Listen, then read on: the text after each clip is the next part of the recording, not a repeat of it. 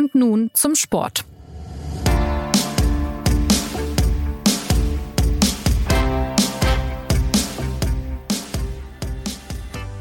Herzlich willkommen zur neuen Folge des SZ Sport Podcasts. Wir sprechen hier gewöhnlich über Fußball, aber es gibt Ausnahmen, wie in dieser Woche.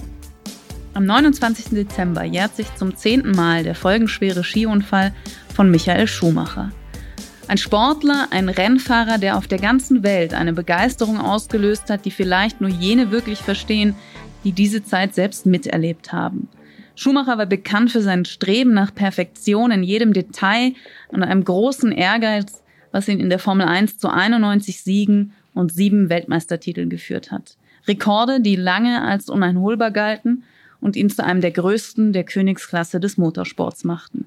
Und ausgerechnet ihm widerfährt beim Skifahren ein Sturz, bei dem er ein schweres, zeitweise lebensbedrohliches Schädelhirntrauma erleidet. Monatelang liegt er im künstlichen Koma, bis ihn seine Familie nach Hause holen kann und ihn dort pflegt.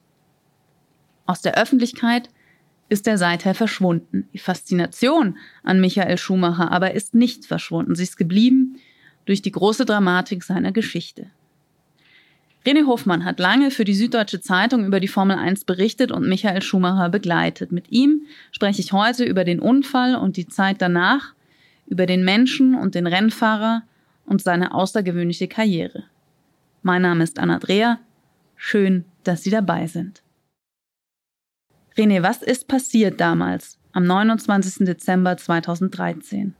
Michael Schumacher war mit einer Gruppe Bekannter, sein Sohn Mick, der war damals als Teenager war auch dabei, Skifahren in den französischen Alpen, wo die Familie ein Winterdomizil hatte, kannte das Skigebiet gut, war da oft unterwegs, war ein versierter Skifahrer. Und dann ist etwas passiert, was im Winter auf vielen Skipisten jeden Tag oft passiert. Ähm, er ist zu Sturz gekommen, ein paar Meter neben der Piste, dann mit dem Kopf unglücklich auf einem Felsen aufgeschlagen und hat sich eine Kopfverletzung zugezogen. Es ist dann unmittelbar, nachdem es bekannt wurde, und den darauffolgenden Stunden und Tagen sind sehr viele Geschichten, Gerüchte äh, aufgekommen, ähm, dass das eine wilde, waghalsige Fahrt äh, durch den Pulverschnee gewesen war, wohl mhm. gedankenlos. Auch ein bisschen davon genährt, dass die Ärzte im ersten Tag davon gesprochen haben, dass das ein Aufprall mit großer Wucht war. Ja. Es hat sich dann aber herausgestellt, dass es tatsächlich ein kurzer Schlenker ein paar Meter neben die Piste war, wo unter der dünnen Schneedecke ein verhängnisvoller Stein gelauert hat. In dem Fall ist die Tragik ja nicht nur wegen diesem Unfall an sich, es war ja ein Schädelhirntrauma, was er erlitt, war im Koma und so weiter. Also diese Tragik wäre ja groß genug gewesen, aber es liegt auch an dieser Konstellation, also diesem großen Pech, dass da jemand, der zuvor in seinem Beruf ständig mit höchster Geschwindigkeit und höchstem Risiko unterwegs war in einer der gefährlichsten Sportarten der Welt, dass dann ausgerechnet der beim Skifahren trotz großem Können, trotz Helm, trotz nur eines kurzen Schlenkers abseits der Piste, dass dann ausgerechnet dem sowas passiert. Absolut. Also man muss es sich vor Augen führen, es waren fast 20 Jahre Formel 1, mehr als 300 Rennen und ähm, in denen die wildesten Dinge passiert sind. Das war ja aber nicht nur der Beruf, in dem Michael Schumacher immer wieder ähm, Waghalsiges gesucht hat. Äh, er ist Motorrad gefahren, er ist Motorradrennen gefahren, er ist Go-Kart gefahren. Er ist auch, als er mit der Formel 1 aufgehört hat, Go-Kart gefahren und auf der Rennstrecke unterwegs gewesen. Der ist aus Flugzeugen gesprungen mit dem Fallschirm und hat andere wilde Dinge gemacht. Und dass jemand, der so unverwundbar erscheint, dann auf so triviale Art und Weise aus dem Alltag gerissen wird, ähm, hat natürlich eine unglaubliche Fallhöhe. Und ich glaube, es zeigt auch vielen Leuten, wie, ja, wie dünn das Eis auch im Alltag sein kann. Und das wiederum schafft einen Anknüpfungspunkt und erklärt dann auch dieses unglaubliche Interesse, was sich nach dem Unfall tsunamiartig entwickelt hat. Diese eine große Frage, die sich seitdem um diese Person dreht, ist ja, wie geht es ihm? Eigentlich eine simple Frage, die man jedem jeden Tag irgendwie stellt. In dem Fall hängt sehr, sehr viel dran. Es gab sehr, sehr viel Medienrummel um diesen Unfall. Ähm, ich kann mich noch sehr gut an die Szene erinnern vor dem Krankenhaus, wo wirklich Kamerateams lagerten, wo Reporter aufgeschlagen sind in einer unheimlich großen Zahl. Äh, Sabine Kehm, seine Managerin mittendrin, die versucht hat, irgendwie die Kontrolle über diesen äh, Ansturm zu wahren. In der Netflix-Dokumentation hat äh, Michael Schumachers Frau Corinna das in gewisser Weise beantwortet. Sie hat gesagt, jeder vermisst Michael, aber Michael ist ja da, anders, aber er ist da. Wir leben zu Hause zusammen, wir therapieren, wir machen alles, damit es Michael besser geht und gut geht. Man hat also jetzt in gewisser Weise eine Antwort, aber trotzdem ist das Interesse ungebrochen groß an dieser Frage. Hast du eine Erklärung, was fasziniert so viele an ihm, obwohl man jetzt seit zehn Jahren eigentlich nichts mehr über ihn weiß? Ich glaube, die Antwort liegt ein Stück weit ähm, in seiner besonderen Karriere und seiner besonderen Biografie. Michael Schumacher ist jemand gewesen, der, und das unterscheidet ihn auch von anderen Sportlern, in jeder Phase seiner Karriere Anknüpfungspunkte geboten hat, die über das Sportliche hinausgegangen sind. Punkte, mit denen sich die Menschen, die von der Formel 1 vielleicht wenig gehört hatten oder vorher auch nichts gehört hatten, was anfangen konnten. Das war am Anfang dieser Geschichte, dass ein Junge aus Kerpen, aus ganz bescheidenen Verhältnissen sich in diese Glitzerwelt vorkämpft und sich seinen Platz dort erkämpft. Dann war das ein, ein, ein Deutscher, man hat lange in Deutschland darauf gewartet. Aber es war eben nicht nur der Sport, sondern es war so eine Aufsteigergeschichte. Dann wurde der Weltmeister und der wurde das auf eine Art und Weise, die umstritten war, die rücksichtslos war, die auch nochmal ein Interesse ähm, befeuert hat. Dann gab es den Wechsel zu Ferrari und auch da ging es nicht nur darum, welche Rundenzeit schafft er jetzt und auf welchen Reifen ist er unterwegs, sondern, sondern Glück das jemandem, Glück das einem Deutschen, zusammen mit einem französischen Teamchef, mit einem englischen Technikchef, gelingt es denen, dieses uritalienische Konstrukt wieder flott zu kriegen. Also da hatte man auch so eine Dimension. Und dann in der letzten Phase der Karriere mit Mercedes war es auch so ein Altersding. Also da war er 41 und hat sich einfach nochmal da reingeschmissen in die Schlacht. Und das hatte auch viel mehr Anknüpfungspunkte als bei anderen Fahrern. Warum? Weil es einfach diese Frage schafft, es ein 41-Jähriger noch mit 18-Jährigen mitzuhalten. Damit kann jeder oder können sehr viel mehr Menschen was anfangen als nur ähm, diejenigen, die die Stoppuhr im Blick haben. Und wenn man das zusammennimmt, dieses Puzzle, was über zwei Jahrzehnte immer wieder in unterschiedlicher Form die Leute interessiert und bewegt hat, dann ergibt sich das natürlich an unglaublichen Resonanzboden. Es konnte über zwei Jahrzehnte sehr viele Menschen einfach was mit dem Namen, mit der Geschichte, mit dem Schicksal von Michael Schumacher anfangen. Auch Wünsche, Sehnsüchte, Sorgen rein projizieren. Und wenn so eine Figur dann auf solch tragische Art und Weise das Schicksal erlebt, dann ist plötzlich äh, ein Mitgefühl da, dann ist ein Interesse da. Es mag komisch klingen, aber man kann es ein Stück weit mit, mit äh, Lady Di äh, vergleichen, die ja auch in ihrer Geschichte immer mehr war als diese Rolle, in der sie war. Und bei der ja am Ende auch das Schicksal eine Tragödie war, die einfach die Menschen interessiert, und auf voyeuristische Art und Weise vielleicht auch ein Stück weit fasziniert. Dieser Aufstieg von dem Jungen aus Kerpen in die Formel 1, es gibt andere Sportarten, da wäre es weniger außergewöhnlich gewesen. Kannst du, der jahrelang in dieser Welt, in dieser besonderen Welt der Formel 1 unterwegs war, beschreiben, warum das in dem Fall gerade nochmal diese Faszination ausgelöst hat? Also Michael Schumacher aus Kerpen in der Glamour-Welt Formel 1. Was macht die Formel 1 so besonders? Die Formel 1 ist der Inbegriff der elitären Sportart. Es gibt, je nachdem wie viele Teams es gibt, über den Daumen gepeilt 20 Sportgeräte, die extra gebaut werden, damit die Athleten sich mit denen gegeneinander messen können. Das sind Teams involviert, die eine Größe haben von mittelmäßigen Fabriken. Es ist unglaublich viel Geld involviert. Das macht diesen Zugang so elitär. Da kommt nicht jeder hin. Es kommt, es gibt wahrscheinlich im Sport sehr wenige Welten, wo so wenige tatsächlich hinvordringen. Und deswegen ist schon mal eigentlich die Geschichte von jedem, der es dahin schafft, per se spannend. Und in der Zeit, in der Michael Schumacher den Weg dann gefunden hat, in den frühen 90er Jahren, war es eben auch so, dass es aus Deutschland sehr lange niemanden gab.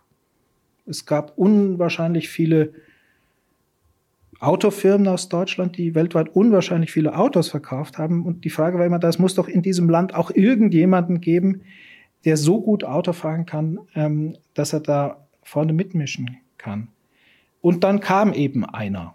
Und das war nicht irgendeiner, sondern das war einer, der eine interessante Geschichte hatte. Und der war auch noch gut. Und zwar richtig gut.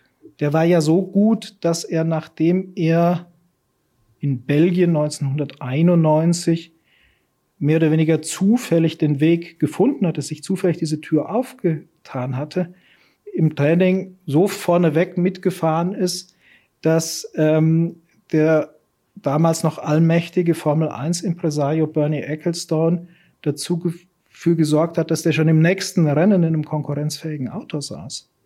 Weil er dieses Riesentalent direkt gesehen hat. Und weil er natürlich auch relativ spitz rechnen konnte, ähm, Deutschland war ein gigantischer Markt. Wenn man sich anschaut, die Formel 1 fuhr vorher, bevor RTL eingestiegen ist, gelegentlich im öffentlich-rechtlichen Fernsehen. Und dann war da dieser große Markt und dieser Sender und dieser Held. Und etliche Jahre später hatte man durchschnittliche Einschaltquoten von mehr als 10 Millionen pro Rennen. Und das war natürlich auch geschäftsmäßig total interessant für die ganze Formel 1. Also da haben sich sehr viele gefreut, dass man plötzlich jemanden aus Deutschland hatte.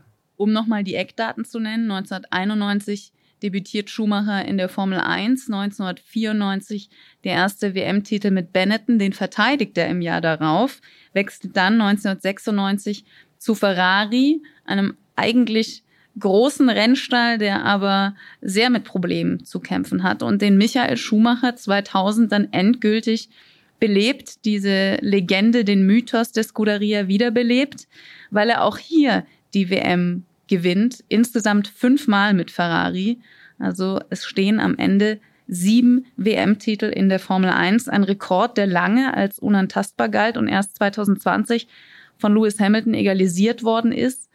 Aber Michael Schumacher ist äh, definitiv zu einem der größten seiner Sportart geworden und ist bis heute für viele sogar der größte der Formel 1. Wie hat Schumacher das geschafft? Da kamen viele Dinge zusammen. Da kam ein besonderes Talent, ähm, was sehr früh auf der Go-Kart-Bahn gereift ist. Das war der Ausgangspunkt. Ein besonderer Ehrgeiz. Der wollte das wissen, der wollte gewinnen, der hatte Lust darauf zu gewinnen. Ähm, es kam ein gerüttet Maß an Rücksichtslosigkeit hinzu, aber auch ein Arbeitsethos, der zu einer Zeit in diesen Kosmos Formel 1 gekommen ist, als man mit Eifer und Fleiß auch noch einen Unterschied sich erarbeiten konnte. In der damaligen Zeit gab es keine Kostenbeschränkung. Es gab keine Testbeschränkungen. Man hat getestet, getestet, getestet, ohne Rücksicht auf Kosten und äh, menschliche Zeit. Herausforderungen. Ja. Und da hat er perfekt hineingepasst, weil er eben auch gemerkt hat, er hatte den Willen, diese verschiedenen Teile, die in der Formel 1 wichtig sind, persönliche Fitness, die Weiterentwicklung der Autos, des Autos, die Motivation des Teams. Diese verschiedenen Puzzleteile, und zwar jedes einzelne davon, immer und immer wieder neu anzugucken und zu polieren und zu schleifen. Und das hat dann eben am Ende zu diesem Bild geführt. Heute, wo man Budgetbeschränkungen hat, ähm, wo man Testbeschränkungen hat und vielerlei andere Dinge, sind womöglich ganz andere Erfolgsfaktoren wichtig. Aber der Schumacher war mit dem, was er mitgebracht hat, kam er genau zur richtigen Zeit an den richtigen Ort. Und war sein Talent größer oder war es dann vielmehr dieser Fleiß, dieser Ehrgeiz, den du beschrieben hast, der am Ende den Unterschied ausgemacht hat? Also das lässt sich, glaube ich, von außen sehr, sehr, sehr schwer beurteilen. Ich glaube, in seinem Fall war es die Kombination, die zusammengekommen ist. Ein besonderes Talent, was mit einem besonderen Eifer zusammenkam und was auch das Glück hatte, andere zu finden, ähm, mit denen er das machen konnte. Also ich glaube, er war nicht der einzige Verrückte in diesem damaligen Ferrari-Team. Also da, da gab es einen Jean Todt, den Teamchef, der, glaube ich, alles oder sehr viel diesem Erfolg untergeordnet hat. Da gab es einen Technikchef, Ross Braun, der auch auf seine Art sicherlich einmalig war. Und diese verschiedenen äh, Quellen haben dann diese, diesen Erfolgsfluss so lange am Laufen gehalten. Und ab wann würdest du sagen, ist diese Schumi-Mania, die in Deutschland ja sicherlich angefangen hat, als er diesen ersten Titel gewann und als wirklich viele Leute begriffen haben, da ist einer, der ist in dieser Sportart einer, der gewinnen kann, äh, der vielleicht was ganz Großes vollbringen wird. Aber wann ist es in der ganzen Welt losgegangen, dass diese große Faszination, diese Begeisterung für diesen Menschen anfing? Ich glaube, man muss so ein bisschen unterscheiden zwischen diesen klassischen Rennsportnationen in Europa, England, äh, Frankreich, Italien, die aufgrund der Historie natürlich anerkennen, wenn da einer kommt und zweimal Weltmeister wird.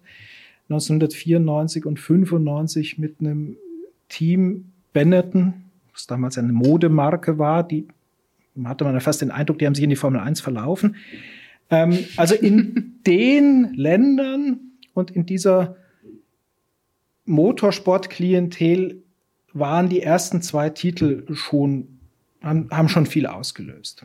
Wenn man den Schritt zurückgeht und so die globale Brille aufsetzt, dann ist es sicherlich ab 96 der Wechsel zu Ferrari.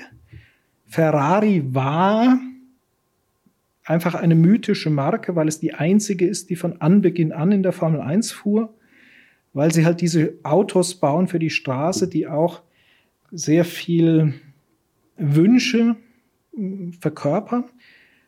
Und das war wieder so ein Anknüpfungspunkt, wo nicht nur Rennsportenthusiasten dann damit was anfangen konnten. Mhm.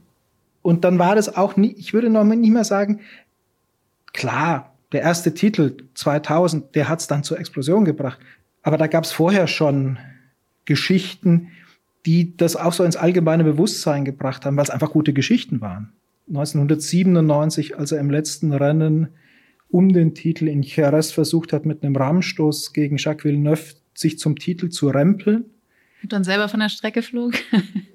dann alle Punkte aberkannt ja. bekam und quasi kurz bevor du als strahlender roter Ferrari-Weltmeister durchs Ziel gehst, womöglich dann als, als Verlierer und dastehst und als Betrüger gebrandmarkt wirst. Also das ist ja auch einfach eine Geschichte, die, mhm. in der viel drinsteckt. Schummelschumi war ja auch ein Spitzname. Schummelschumi war schon vorher, ja. Aber auch 99 hatte man, 99 war, war es wieder so, dass man das Gefühl hatte, jetzt, jetzt endlich kommt er und jetzt schafft er es. Und dann fliegt er in Silverstone in den Reifenstapel, bricht sich's Bein und der Titeltraum ist erstmal futsch.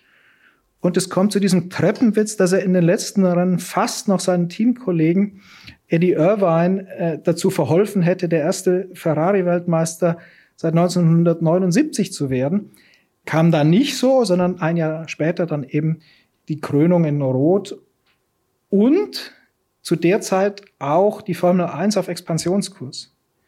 Die ersten Rennen dann im äh, Mittleren Osten, in Bahrain, in China, in Indien, zeitweise in Südkorea. Und auf diese neue Märkte kam dieser faszinierende Sport eben mit einem Serienweltmeister. Und das war dann die Phase, in der die äh, Kurve international dann wirklich durch die Decke gegangen ist. Und wie ist er damit umgegangen? Wie hat ihn das geprägt? Er war ja als Mensch nicht per se jemand, der das Rampenlicht gesucht hätte. Ich würde sagen, professionell. Also dem war der Status durchaus bewusst. Es war jetzt auch nicht so schwer, wenn du überall hinkommst und die äh, Menge flippt aus. Also ich erinnere mich an die ersten Rennen in China, wo das Hotel dann auch belagert wurde und das waren wirklich äh, so Popstar-Verehrungen zum Teil. Also dem kannst du ja gar nicht entkommen, dem kannst du dich auch nicht entziehen. Aber man hatte jetzt nicht das Gefühl, dass er das besonders gesucht hat ähm, oder unbedingt in der Menge und der Zuneigung baden wollte. Das hat ihm sicher gefallen, aber am meisten Spaß hatte er in dem Moment, in dem er den Helm aufgezogen hat und in dem Auto rausgefahren ist und einfach das gemacht hat, was ihn immer angetrieben hat, nämlich den, den, den Spaß auf der Jagd nach der besten Rundenzeit zu erleben. Ja, hat nichts mit Adrenalin zu tun. Wenn du im Rennauto sitzt und fährst und du bringst das Auto dahin, wo es perfekt ist, dann kommst du in so einen gewissen Flow, in so, in so einen Rhythmus rein, der einfach genial ist, wo du den merkst du, den spürst du und sagst, wow, das ist es. Das ist genau diese Herausforderung, die du suchst. Und da bist du aber so fokussiert und so kontrolliert, da geht es nicht um Adrenalin, sondern da geht es einfach darum, du hast es perfekt hinbekommen und dieses Gefühl, es perfekt zu machen, ist einfach natürlich eine, äh, eine tolle Sache, eine tolle Bestätigung. Der Mensch, der muss sowieso fit sein, das lasse ich jetzt mal außen vor, aber das, das Auto so hinzukriegen und es auch dann dahin zu bewegen, zu fahren, dass man genau an diesen Punkt kommt. Und nicht nur für eine Runde, eine Kurve, äh, sondern dann auch über, der, über die Distanz. Den spürst du beim Testen, den spürst du beim Rennenfahren. Der wird natürlich beim Rennenfahren bestätigt durch Resultate, durch Rundenzeiten, durch Ergebnisse. Und das ist natürlich dann da so diese Pyramide, die dann am Podium endet es, es, gibt dann eine gewisse Leichtigkeit in der Anstrengung, ja. weil man, man merkt, okay, man ist genau da. Und, und, alles, was man dann noch mehr versuchen würde, würde dann kontraproduktiv sein. Weil das ist natürlich auch der Punkt. Man muss einfach wissen, wo ist genug. Du sagst es, er stieg am liebsten ins Auto, Helm aufsetzen und dann auf die Rennstrecke. Was zeichnete ihn denn als Fahrer aus? Wir haben jetzt vorhin schon über diesen großen Ehrgeiz gesprochen, die Puzzleteile, die zusammenkamen. Aber es geht ja auch um die Fahrweise. Wie versteht einer das Auto? Wie lenkt einer das Auto? Welches Gespür hat er für Geschwindigkeit und so weiter? Also was hat ihn da unterschieden von seinen Vorgängern und von seinen Konkurrenten? Ich glaube, unterschieden hat ihn ein unglaublicher Erfahrungsschatz, ähm, den er sich von klein auf angesammelt hat, ähm, nämlich im Fahren mit den Go-Karts. Die Eltern haben ja die Go-Kart-Strecke da in Kerpen bei Köln betrieben. Das darf man sich jetzt allerdings nicht so glamourös vorstellen. Das war in einer alten Kiesgrube. Die Mutter hat den Imbiss betrieben, der Vater hat die Karts äh, zeitweise verliehen. Und die waren halt immer da. Und damit war Michael Schumacher unterwegs. Die Kartstrecke war sein Spielplatz. Sein Bruder dann später. Auf der gleichen Strecke auch andere deutsche Fahrer, vergisst man gerne. Nick Heidfeld, Heinz-Harald Frenzen, Sebastian Vettel kommen aus der gleichen Ecke. Aber die Schumachers haben halt quasi auf dem Spielplatz gewohnt und das bringt unheimlich etwas. Und mit diesem Erfahrungsschatz konnte er dann variieren, wenn irgendwann hat er mal ein Auto gehabt, das vielleicht nicht so eingelenkt hat, wie er es mag. Dann hat er halt gesagt, gut, dann muss ich meinen Fahrstil umstellen. Das ist etwas, wozu Fahrer auch bereit sein müssen, zu sagen, ich arrangiere mich jetzt mit diesen Umständen und denke mir nicht, wenn es nicht läuft, blöde Karre. Und das hatte er.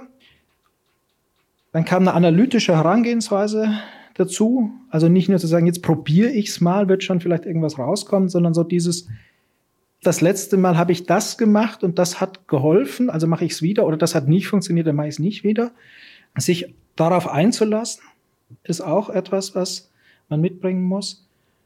Und eine körperliche Fitness, also zu spüren, ich bin einfach schneller, wenn ich fit bin, weil ich dann im letzten Renndrittel nicht so sehr mit meiner Konzentration zu kämpfen hatte.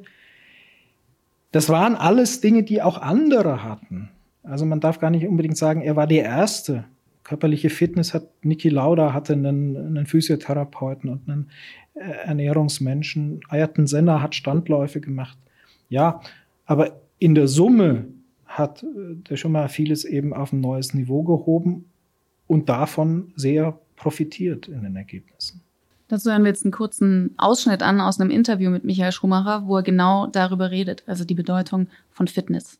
Im Sinne von, wenn ich vorher mal einen Gramm zugelegt habe, dann, ja. dann war das schon für mich äh, Katastrophe. Bei mir musste immer alles perfekt sein und auch ich selber musste dementsprechend perfekt vorbereitet sein. Aber jetzt musste ich ja nicht mehr perfekt ja. vorbereitet sein. Es gab ja nichts mehr, wo ich irgendwelchen Ansprüchen nicht äh, genüge sein würde. Und insofern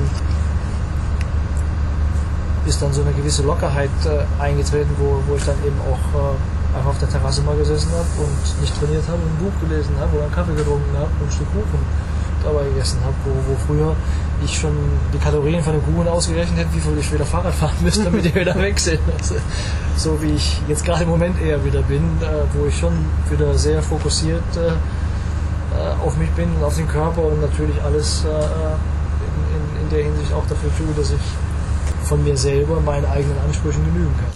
Also was man auch noch zu all dem dazu addieren muss, ist eine gewisse soziale Kompetenz. Ich habe, und zwar in einem ganz anderen Zusammenhang, ähm, Michael Schummer als einen, einen Sportler erlebt, der unglaublich teamfähig war, nämlich beim Fußballspielen. Beim Fußball? Ja, es gab damals ähm, vor den Rennen eine Zeit lang eine kleine Tradition, dass internationale Journalisten oft an den ersten Tagen an der Rennstrecke am Abend gekickt haben. Und da war dann immer mal wieder auch der eine oder andere Fahrer dabei. Und auch Michael Schumacher, die fanden das alle ganz gut, weil dann mussten sie irgendwie nicht langweilig ins Fitnessstudio gehen. Und was ich da auffällig gefunden habe, ist gar nicht unbedingt das Ballgefühl. Der Schumacher war am Fußball ein Spätberufener. Ähm, der war ganz gut und ganz ehrgeizig. Aber man hat so gemerkt, dass der war so als Sechsjähriger mehr im Go-Kart gesessen als auf dem Bolzplatz. Aber was interessant war, wie der sich in dem Team verhalten hat. Weil der war sich seiner Rolle und dass viele sozusagen auf ihn gucken, durchaus bewusst und hat es aber nie genutzt, um Ansagen zu machen.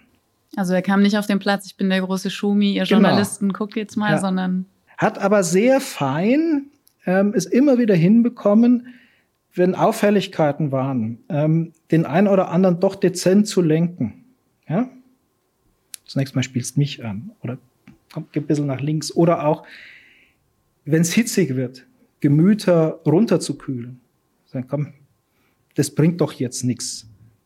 Und das war interessant zu sehen, weil ich glaube, dass es auf ähnliche Art und Weise in diesem riesigen Formel 1 Team schon der Fahrer eine Schlüsselrolle hat mhm. und so wie er agiert, das hat eine ungeheure Wirkung auf das Team.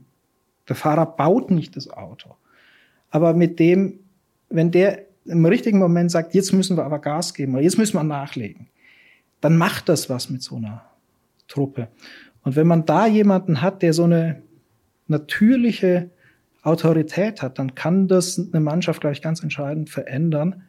Und das, bilde ich mir zumindest ein, konnte man schon auch auf dem anderen Sportplatz erleben. Es gibt ja auch äh, Weggefährten aus der früheren Zeit, die erzählen, er wusste von jedem Mechaniker den Namen, er wusste auch von den Ehefrauen die Namen, er kannte die Geburtstage, er hat sich irgendwie gemerkt, was ein Geschenk sein könnte, ein gutes und so weiter. Also das spricht ja auch dafür, dass der jemand ein sehr großer Teamplayer war und kein Egomane in einem Sport, wo man ja sagen muss, da laufen sehr viele Egomanen rum. Absolut. Und was man auch merkte, ist, das hatte nichts Antrainiertes oder nichts ich mache das um zu, ähm, sondern das hatte schon eine, eine ehrliche, eine ernsthafte Verbindung und hat aber auch ganz klar natürlich zu so einem so zu einem drinnen und draußen geführt. Also das war ja jetzt auch nicht grenzenlos und nicht zu jedem, sondern natürlich zu dem, die ihm nahe waren oder mit dem er eben in einem Team an einem gemeinsamen Ziel gearbeitet hat.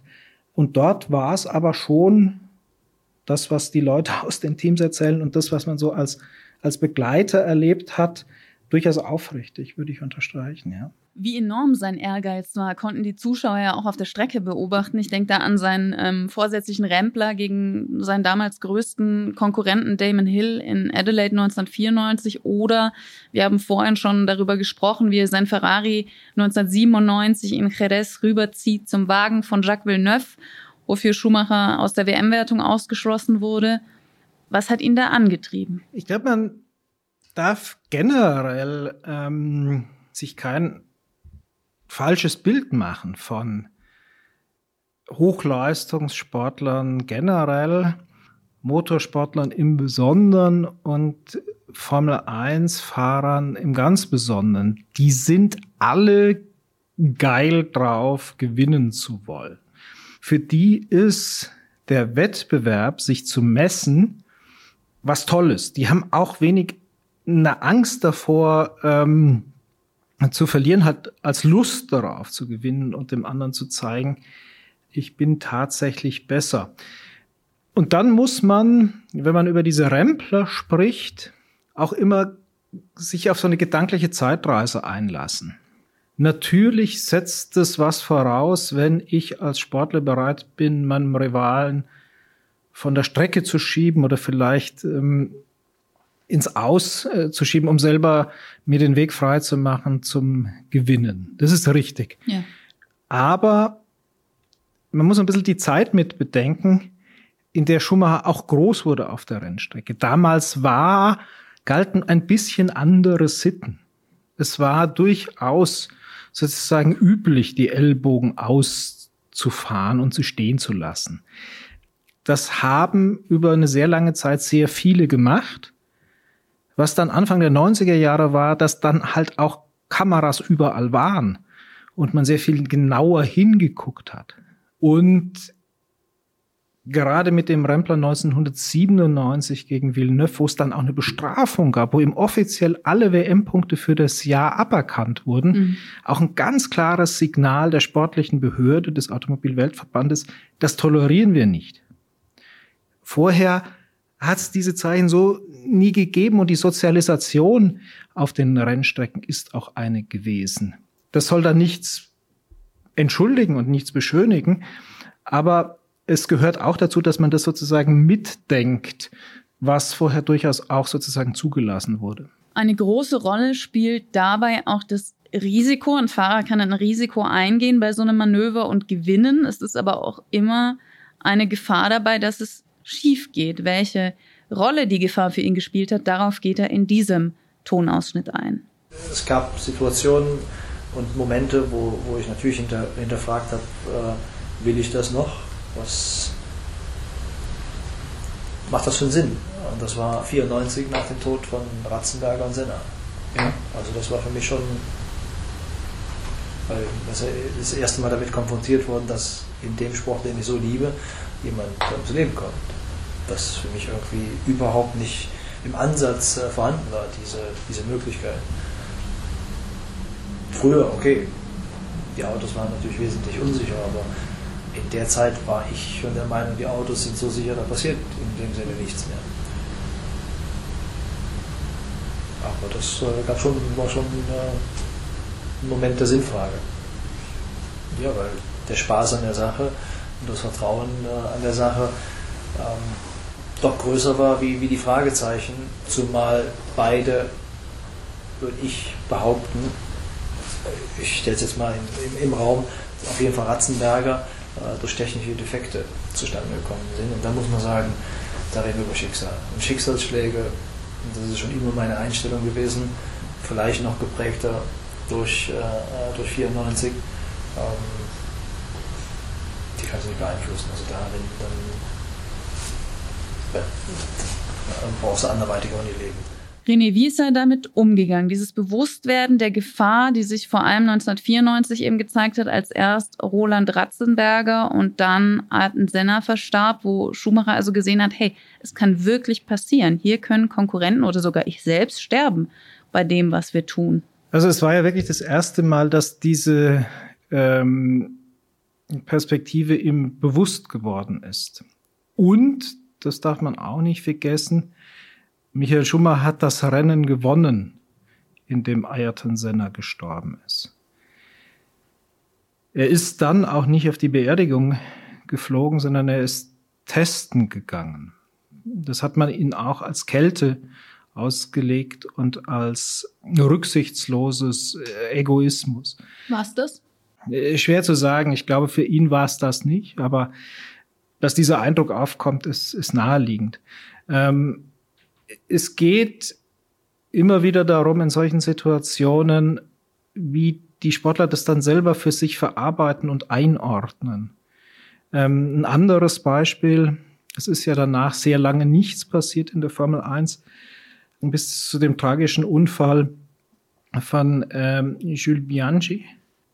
Und da war es dann auch so, dass viele Kollegen zur Trauerfeier geflogen sind und den Sarg getragen haben. Und ich habe mir dann vorgestellt, also wie geht es denen, wenn sie dann ein paar Tage selber wieder sich in diese Gefahr begeben und in dieses Auto einsteigen? Und ich finde es immer sehr schwierig, von außen ein Urteil abzugeben, wie jemand mit so einer Situation umgeht. Und für mich gibt es da kein richtig und kein falsch. Michael Schumacher hat für sich entschieden, er fährt weiter in der Formel 1 ähm, hat sich dann, hat man ja auch im dem Tonstück gehört, auch selber so eine Begründung und Rechtfertigung zurechtgelegt. Ich vertraue der Technik. Er hat mir in einem anderen Interview hat er mal erzählt, wenn ich in einer Achterbahn sitze und dann mit untergucke, wie das zusammengeschraubt ist, da denke ich mir schon, uiuiui, ui, hm, und hält der Bolzen. In dem Formel 1 Auto hatte er dieses Gefühl nicht. Mhm. Und deswegen hat er sich da sehr bewusst hinein äh, begeben und ist damit umgegangen. Dieser professionelle Blick, das ist ja was, was man mm, auch erst lernen muss. Schumacher wuchs jetzt in einer Umgebung auf, die in dieser Dimension das eben nicht automatisch mitgegeben hat, also in einfachen Verhältnissen. Sein Vater, äh, du hast es vorhin gesagt, hat später diese Kartbahn mit der Mutter gepachtet in Kerpen. Davor hat er als Kaminmaurer gearbeitet. Schumacher selbst hat eine Ausbildung zum Kfz-Mechaniker absolviert und war in den Anfängen ja sehr abhängig finanziell von den Förderern, die er hatte. Kommt denn daher auch dieser, dieser herausstechende Perfektionismus? Also weil er in den Anfängen nicht viel hatte und beispielsweise ja auch bei Kartrennen die Reifen genutzt hat und dann teilweise sogar die Rennen gewonnen hat, die andere Konkurrenten weggeworfen hatten. Also ich glaube, die mh, hm, Biografie ist ja bei vielen Sportlern ähm, immer wieder so eine Quelle, die Wurzeln, denen nachzuspüren, ist spannend und ähm, man kann oft erkennen, warum dann am Ende die Bäume zum Teil so groß werden, wie sie werden. Bei Schumacher hatte das verschiedene Aspekte, glaube ich zumindest. Das eine war der Spielplatz, auf dem er gelebt hat, hatte ich vorhin schon ausgeführt. Das war immer da, er konnte sich da austoben. Sie hatten nicht das Geld, ständig neue Reifen zu kaufen, also hat er die alten aus dem Müll gezogen, die andere weggeworfen hat und hat geguckt, was kann ich damit machen.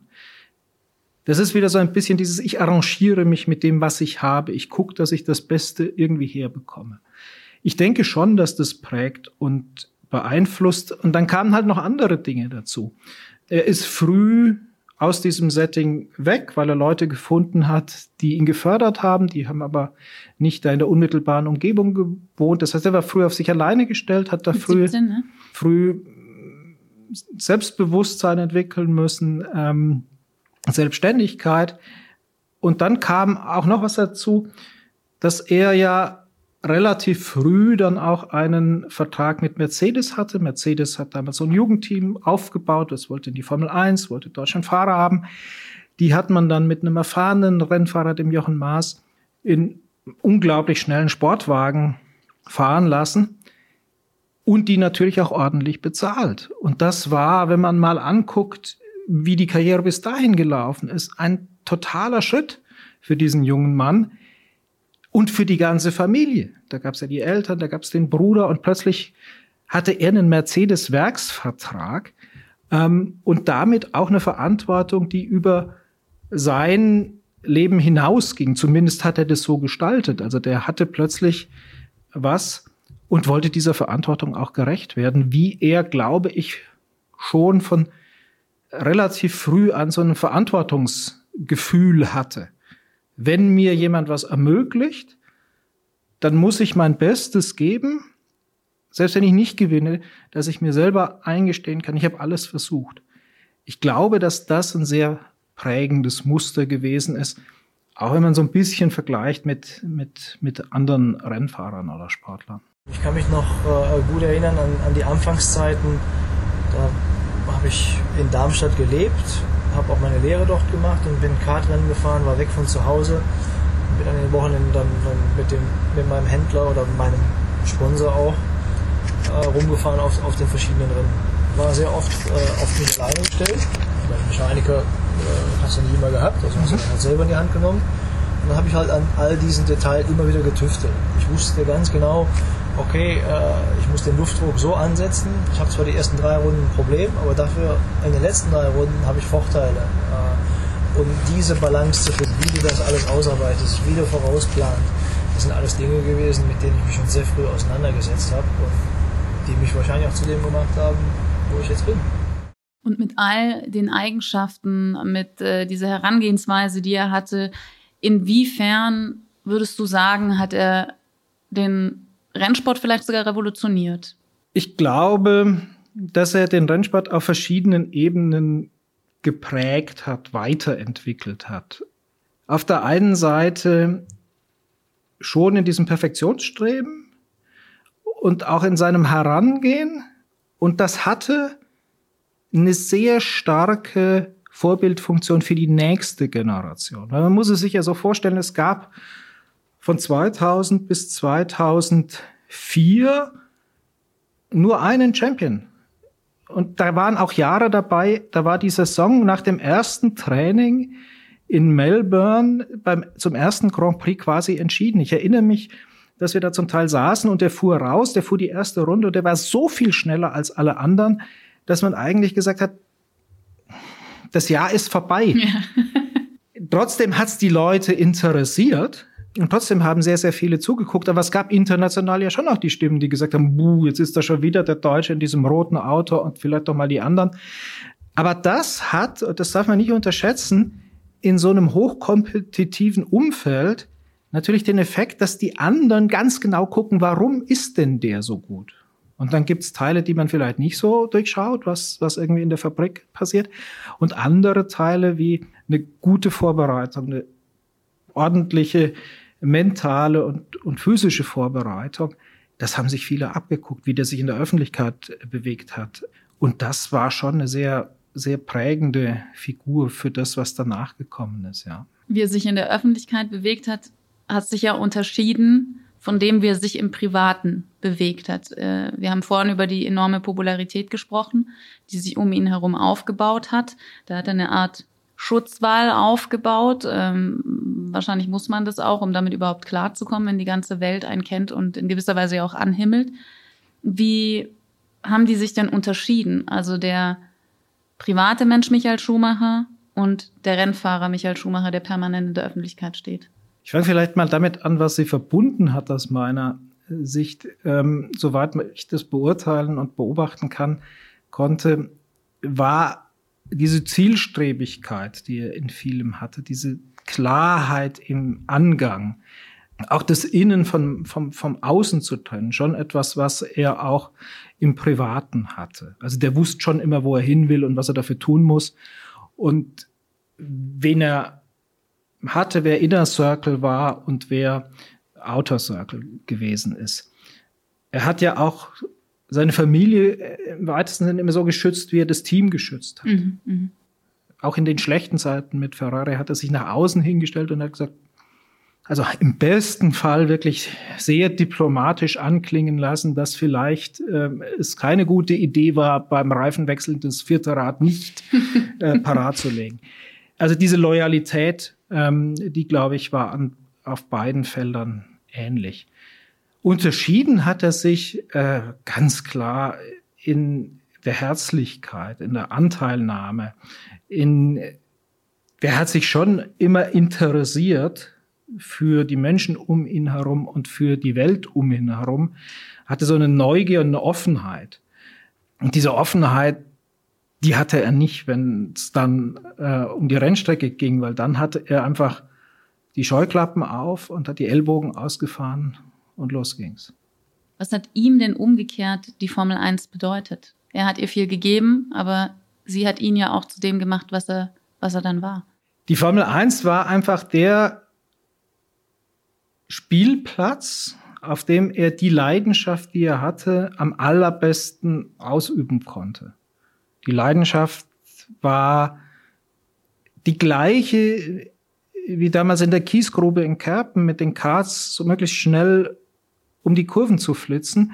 Nur war die Formel 1 halt die schnellsten Autos, die größten Teams, die spannendsten Rennstrecken. Und insofern war das sein Leben und er hatte auch nie einen echten Geltungsdrang mehr sein zu wollen. Also bei vielen Sportlern, wenn es dann irgendwie mit der Karriere so klar wird, so langsam am Ausklang, dann merkt man ja schon, dass sie sich neu orientieren, neu erfinden, ähm, in Anzughosen ähm, am Sportplatz äh, zu sehen sind, weil sie sozusagen das nächste so vorbereiten. Und bei Michael Schumacher war irgendwie klar, das Autofahren ist seins und er wollte eigentlich, er strebte nicht nach mehr und Größerem. Er kam ja auch wieder zurück nach dem Rücktritt. Er kam quasi zwangsläufig zurück, sobald er wieder, wieder der Nacken dick genug war hat man das schon gespürt. Es gab diese die Situation, als dem Ferrari äh, und seinem Ferrari-Freund Felipe Massa die Dämpferfeder in Ungarn gegen den Kopf geflogen ist und man dann ganz schnell Ersatz suchte und er dann versucht hat, das Comeback zu geben, was nicht ging wegen einer Nackenverletzung, ähm, die er sich beim Motorradfahren damals zugezogen hatte. Und dann gab es eine Pressekonferenz. Und in dieser Pressekonferenz hat er erklärt, warum es jetzt nicht klappt. Und in dem Moment war eigentlich schon zu merken, das ist nur eine Frage der Zeit, bis wieder eine Gelegenheit kommt und er brennt. Und ich meine, es ist ja auch bezeichnend, er fuhr so lange für Ferrari. Er hat so viel gewonnen mit Ferrari. Er war danach Ferrari-Botschafter. Und dann kommt Mercedes, bietet ihm die Chance, äh, mit seinem alten Kumpel, dem Technikchef Ross Braun, sozusagen das Ganze nochmal so eine Aufbaugeschichte hinzulegen. Und was macht er? Er kündigt diese Ferrari-Ehe mit einem Telefonanruf äh, und sagt, ich bin dann mal weg, weil ich woanders bin. Ähm, und das zeigt schon, wie, wie, wie sehr der für die Sache gebrannt hat. Was ihn überhaupt nicht interessiert hat, weil du gefragt hast, was hat ihm die Formel 1 bedeutet, diese ganze Formel 1 Historie, dieses ganze die frühen 50er und die späten 60er und damals in den 70ern die äh, achte Kurve im neunten Rennen. Damit konnte der nichts anfangen, weil damit war er nicht aufgewachsen. Mhm.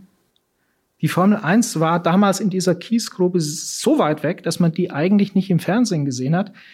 Und er hat irgendwann auch mal erzählt, die Wahrscheinlichkeit, dass er, wäre er kein Formel 1 Fahrer geworden, irgendwo auf der Tribüne sich hingesetzt hätte, um so ein Rennen anzugucken, die wäre nicht so hoch gewesen. Weil es ihm nur ums Fahren ging. Ihm ging es darum, das auszuleben, was er, was er getan hat. Und das war die Faszination, andere dabei zuzugucken oder zu ermessen, wie sich das alles vielleicht auch dahin entwickelt hat. Das war nicht, das war nicht die, die Faszination. Ganz anders als Sebastian Vettel beispielsweise. Als der in die Formel 1 kam, konnte er alle äh, Weltmeister äh, hererzählen und hatte das aufgesaugt. Und da merkte man aber, da war die Sozialisation mit dem Sport einfach eine andere gewesen. Es gibt ein Interview vom SZ-Magazin, wo Michael Schumacher gefragt wurde, was er glaubt, was den Menschen von ihm in Erinnerung bleibt. Und er antwortet nicht ganz klar drauf, aber er sagt ein bisschen das, was wir vorhin jetzt auch schon besprochen haben, dass es zwei, dass zwei verschiedene Michaels wahrgenommen wurden sozusagen. Aber das Zitat ist, es fällt mir sehr schwer, mich selbst zu beschreiben. Ich will das auch gar nicht. Das können andere meistens besser.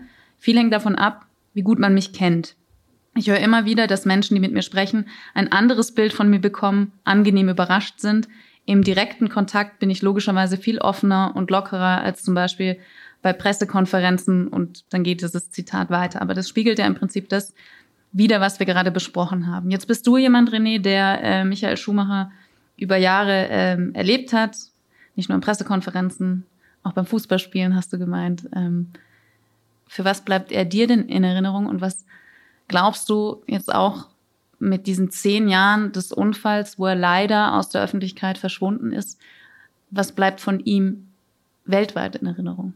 Ich glaube, dass von ihm sehr viel in Erinnerung bleibt und das klingt jetzt vielleicht komisch. Ich glaube sogar, dass wegen dieses tragischen, eigentlich trivialen und dann doch unglaublich Konsequenzen nach sich ziehenden Skiunfalls noch mehr in Erinnerung bleibt, weil es seit zehn Jahren keine aktuellen Geschichten gibt, die diese sportliche Karriere überlagern oder etwas wegnehmen oder etwas anderes dagegen stellen. Was es gibt, ist der Sohn, sind die Kinder, der Mick, der ja den gleichen Weg eingeschlagen hat, der von den Eltern nie aktiv in so eine Richtung getrimmt wurde und die Schwester Gina, die im Western-Reiten ja sehr aktiv und erfolgreich ist. Das gibt es. Und das ist, glaube ich, auch gut dafür, dass der Name Schumacher präsent und aktuell bleibt. Aber das, was er in seiner aktiven Zeit geleistet hat, das bleibt so als Monolith stehen. Und ich glaube, dass es dadurch eher noch an Größe gewinnt. Und es ist ja eine einmalige Situation, dass es einen Sportler gibt, der so erfolgreich ist, der noch lebt, der aber nicht mehr präsent ist. Und deswegen wird er mir als ein außergewöhnlicher Sportler und besonderer Mensch in Erinnerung bleiben. Und ich glaube, mit den Geschichten, die er immer geschrieben hat und auch mit dem Schlusspunkt, die diese Geschichte bis jetzt erlebt hat, wird er tatsächlich noch sehr lange eine mythische Gestalt bleiben. Mir bleibt Michael Schumacher in Erinnerung als einer meiner ersten Sporthelden, von dem ich Poster an den Wänden meines Kinderzimmers hängen hatte und den ich ähm, im Fernsehen auf der ganzen Welt über die Strecken rasen sah. Und klar, auch ich habe mir diese Frage gestellt. Wie geht's ihm eigentlich? Im Namen des Sport-Podcast-Teams der Süddeutschen Zeitung wünsche ich Ihnen, liebe Hörerinnen und Hörer, jetzt eine erholsame, schöne Weihnachtszeit. Kommen Sie gesund ins neue Jahr. Wir begrüßen Sie an dieser Stelle wieder ab 8. Januar. Bis dahin, machen Sie es gut.